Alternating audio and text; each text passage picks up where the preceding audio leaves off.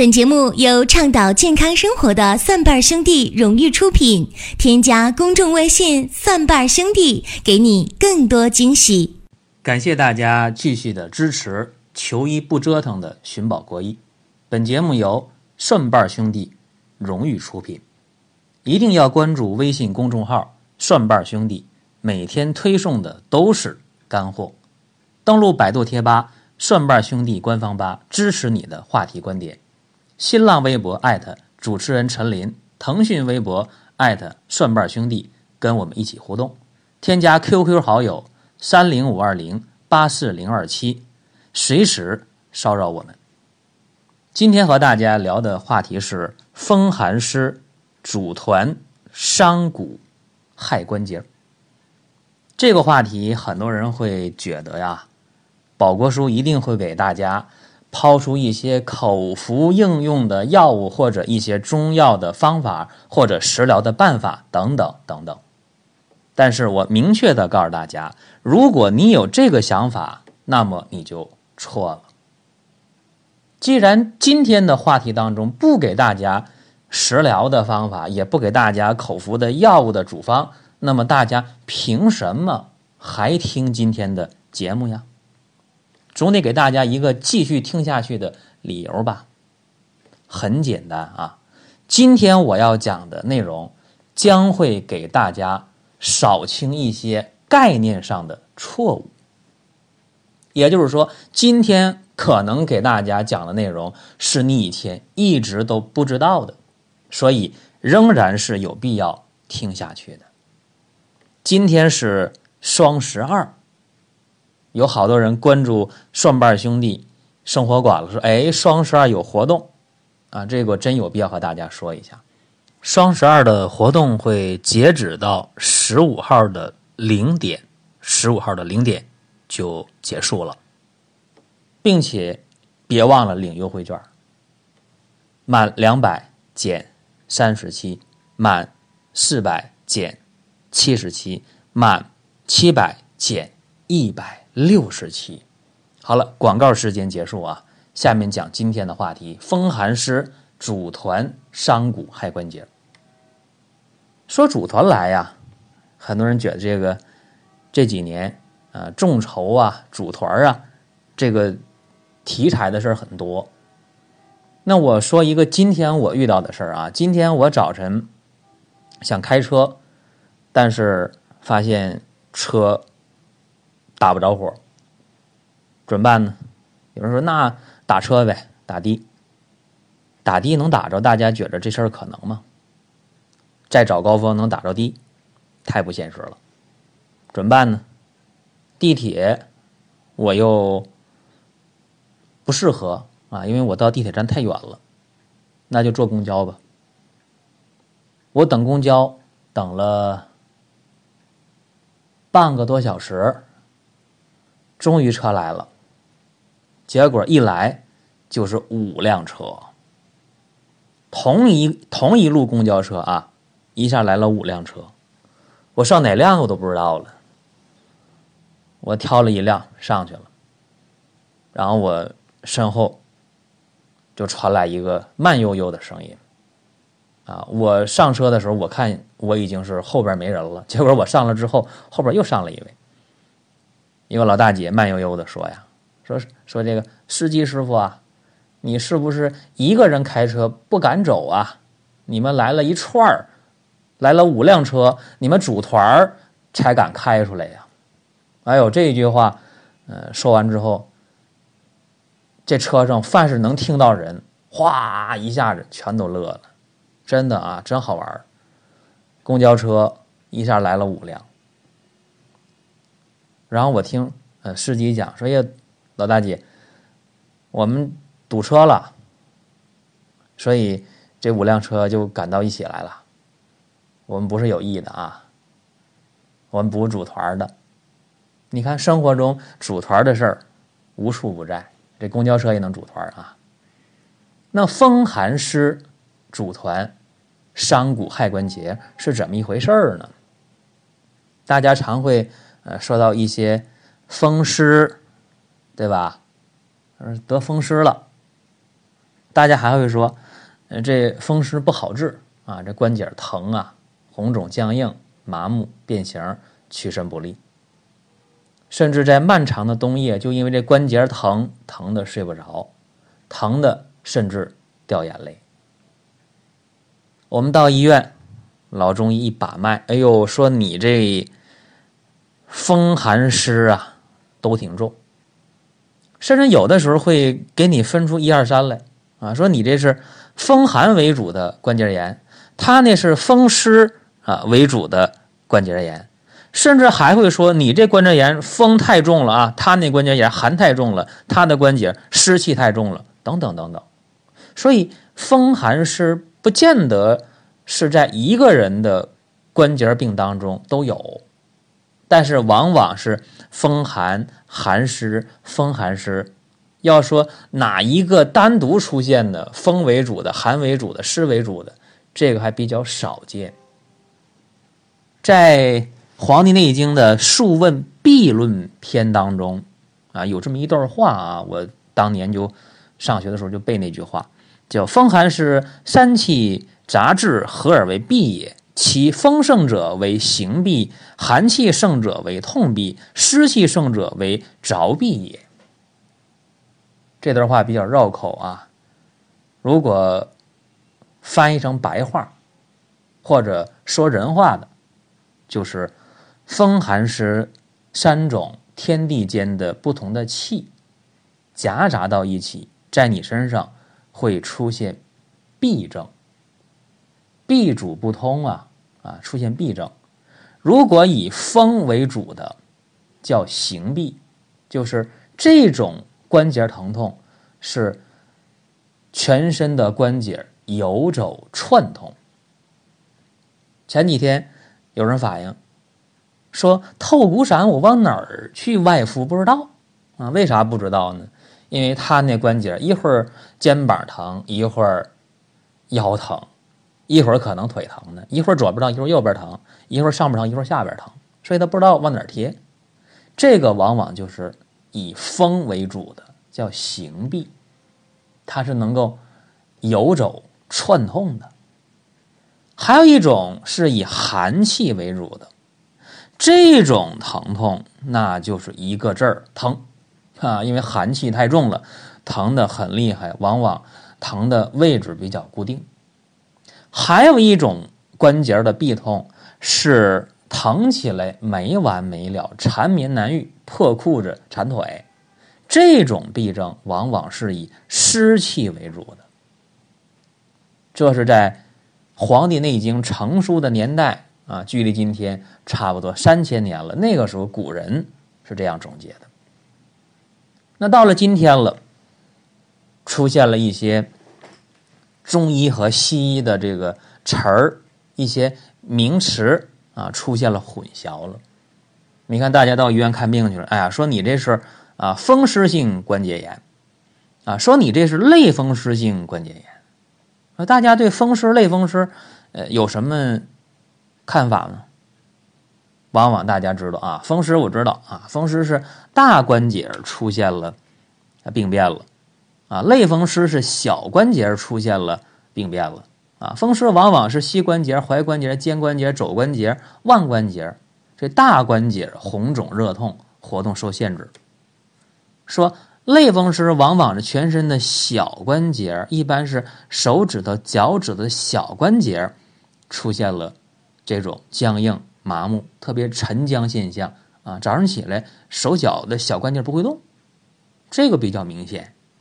然后再发展风湿性关节炎，基本上这关节不会出现报废，而类风湿的关节慢慢慢慢的手啊脚的小关节就报废了，变形了，然后彻底的不能用了。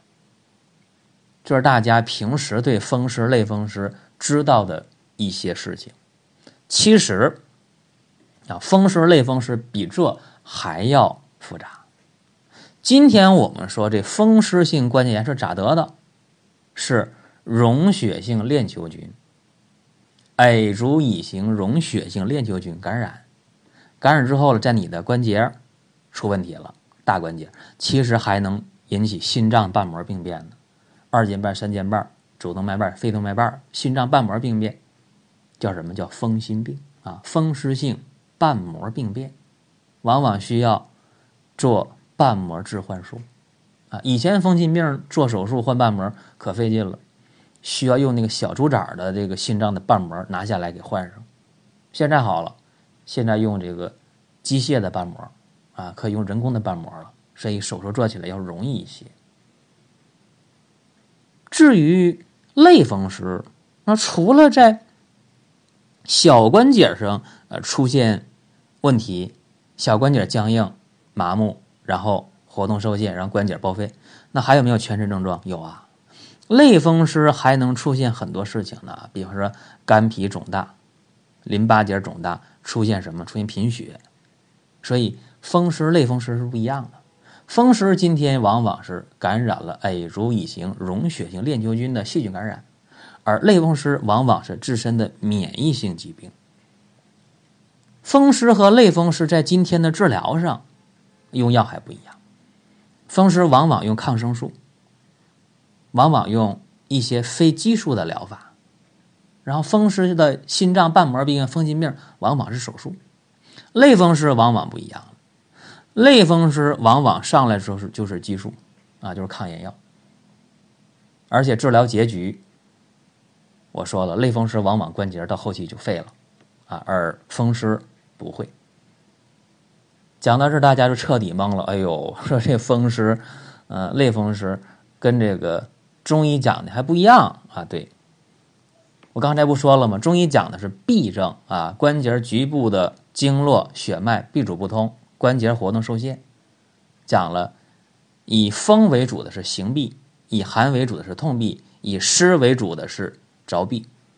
而且中医讲风寒湿夹杂而至形成的痹症，日久啊，无论是风寒湿哪一个痹，是行痹、痛痹还是着痹，日久了，天长日久一定会化热，化热就叫热痹了。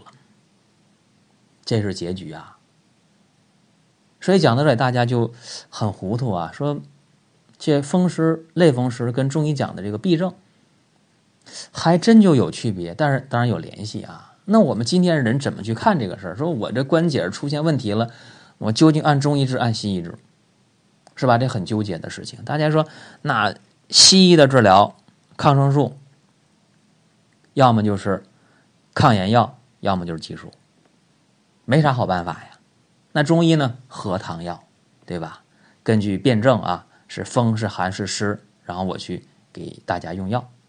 那为什么今天我不给大家讲口服的药物呢？因为辩证上是非常复杂的啊，风寒湿哪一个为主，不太好辨。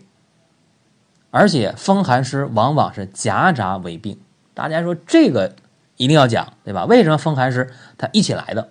为什么组团来的是吧？很简单啊，风一刮起来了，善行而硕变。单一的风在关节当中很难停留得住，所以以风邪为主的行痹，它是关节的游走串通啊。那以寒为主呢，说痛有定处啊，疼起来要命。记住了，以寒为主的，往往能固定得住，这个不假。但是，更可怕的是什么？是以湿邪为主的，就是疼起来没完没了，啊，疼起来没完没了，总也不好。所以，风往往就需要和寒，风往往需要和湿，他们组团如果不组团的话，它固定不住，固定不住的话，这病就容易好。但是大家说了，谁得风湿，谁得类风湿，有几个很快就好的？很少吧？很少。所以风寒湿往往需要组团。还有一个问题，就是西方医学这方面研究的比较好。呃，在我读书那会儿啊，我们做实验。啊，说为什么会发生风湿？为什么会发生类风湿？刚才有人说，那不是什么呃 A 族乙型溶血性链球菌感染，或者是自身免疫吗？其实这个如果往深了研究，那时候我们做实验是有一个数据的啊，就是凡是出现风湿类风湿的人，他往往是红细胞的刚性比较大，或者说血粘稠度比较高。啊，说刚性大家不懂，什么叫红细胞刚性大？就是红细胞的变形性特别小。啊，红细胞的变形性特别小，血粘稠度高。那么这样的人，他的关节局部啊，这局部这关节就面临着微循环是障碍的，血流速度是缓慢的。这么说大家能听懂吧？关节的血流速度缓慢，局部关节的微循环缓慢，所以局部代谢物障碍。这是发生风湿类风湿在局部关节的一个。切实存在的问题，所以我们中医在辨证的时候，无论是风寒风湿还是风寒湿夹杂为痹症的时候，往往是祛风、散寒、除湿，用这样的一个原则，也可能会呃滋补一下肝肾，也可能会增加一点气血等等啊，它有一个具体辨证的问题。但是这些事儿用。现代的医学去看的话啊，改变的是什么呢？改变的是你身体当中的信息流、物质流、能量流。这句话讲完大家肯定听不懂啊，就又讲多了。呃，简单点讲啊，就是我们在用药的时候，我们用中药的时候啊，为什么说关键的不是说你用哪一味药，重要的是你在用。药物的时候讲搭配呢，这药量是多少？那个药量是多少呢？就是说，中药它最终解决的是什么？解决的是你身体当中自我的一个调整和修复。也就是说，中药它起到的是一个呃促进的作用，或者叫催化剂的作用。更关键的是，你自身在发挥作用，是一种呃自我身体的疗愈作用。所以这样的话，我们在给大家辩证用药的时候，哎，无论怎么调这个口服药物的处方，无论是以虫类药为主，啊，说我们大量的用一些呃蛇呀、呃姜蝉呐、全蝎呀、蜈蚣啊、土鳖虫啊，或者用一些什么红花、山七呀，或者说我们用一些呃滋补肝肾的药啊，等等等等啊，说无论我们用哪些药物，最终的目的。是让你身体的内在的环境做以调整，跟外部环境相适应。我们能真正的把这个风寒湿排除关节、排除局部的这样一个过程。有人把这个事儿啊想的特别的抽象，也特别的复杂。大家说这么一讲，我们哎呀彻底听不懂了。所以在今天。我讲这个节目的一开始我就说了，今天讲的是理论性比较强的东西，也是让大家能够认清风湿性关节炎、类风湿性关节炎，或者是中医讲的风寒湿邪形成的痹症，它究竟是怎么一回事？归根结底是你局部的关节它的血流问题，是它的微循环问题受到外界的干扰，谁干扰的？风寒湿，或者我们说啊，显微镜下看到的哎，如乙型溶血性链球菌，或者说我们自身的身体的免疫等等，但最终的改变一定是血流和微循环，然后关节的代谢出问题了。所以我们用中药，目的是什么？就是改变关节的代谢。那西医的治疗呢？用的抗生素，用抗炎药。用激素，无非也是想改变这些问题。那中医改变的好还是西医改变的好？这个事儿啊，我相信不用我评价，对吧？治风湿、治类风湿、治风寒湿痹，是中医效果好还是西效果好？这个我不用说，大家都知道。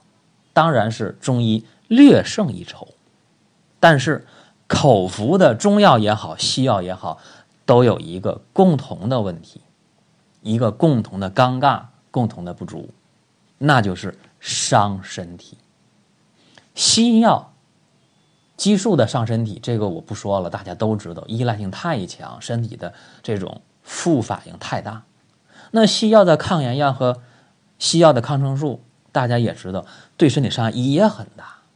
那中药就一定好吗？说我吃中药，我告诉大家，吃中药的治风湿的药，吃来吃去胃也会吃坏的，这个是毫无疑问的。所以这是我今天在讲的时候。我就犹豫再三，说我要不要把这些事儿告诉给各位。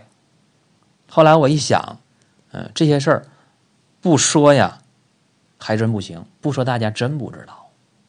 所以把话说开了，大家明白了也就好了。那么讲到这儿，有一些朋友会说：“哎呀，宝国叔肯定又呃推销他的透骨散啊，说那透骨散用着如何把风寒湿拔出来？”如何让关节不疼、不肿、不僵硬、不麻木，然后活动上能够逐渐恢复？记住啊，透骨散它也不是根治风湿骨关节病的方法，根治不了。但是透骨散能够用上之后啊，当天关节的温热感增强，关节舒适感增强，很多人的麻木、僵硬、疼痛当天就开始缓解，甚至消失。而且透骨散用一回，药力能维持五到七天，对吧？一个月你用上三回五回就够。一年当中最冷的两个半月，大概用十回透骨散也就完全可以了。这点是很确定的。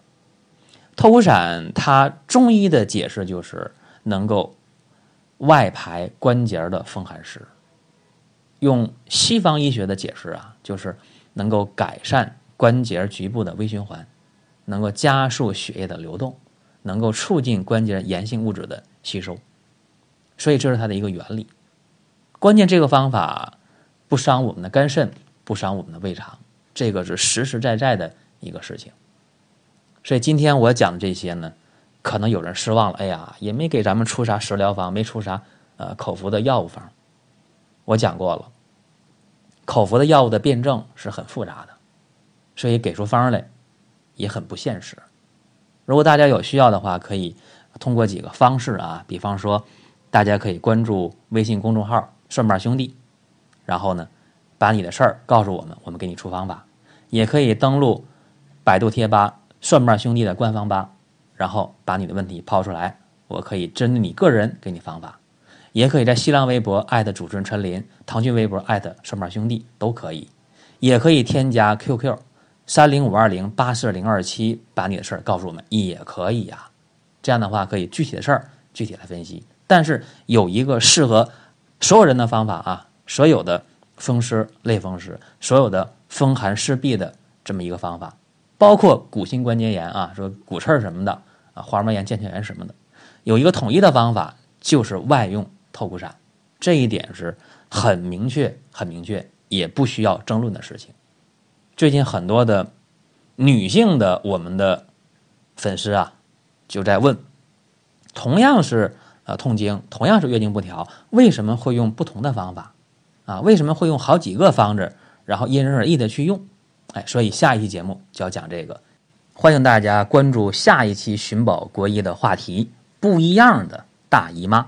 好了，我们下期节目再会。本节目由倡导健康生活的蒜瓣兄弟荣誉出品。添加公众微信“蒜瓣兄弟”，给你更多惊喜。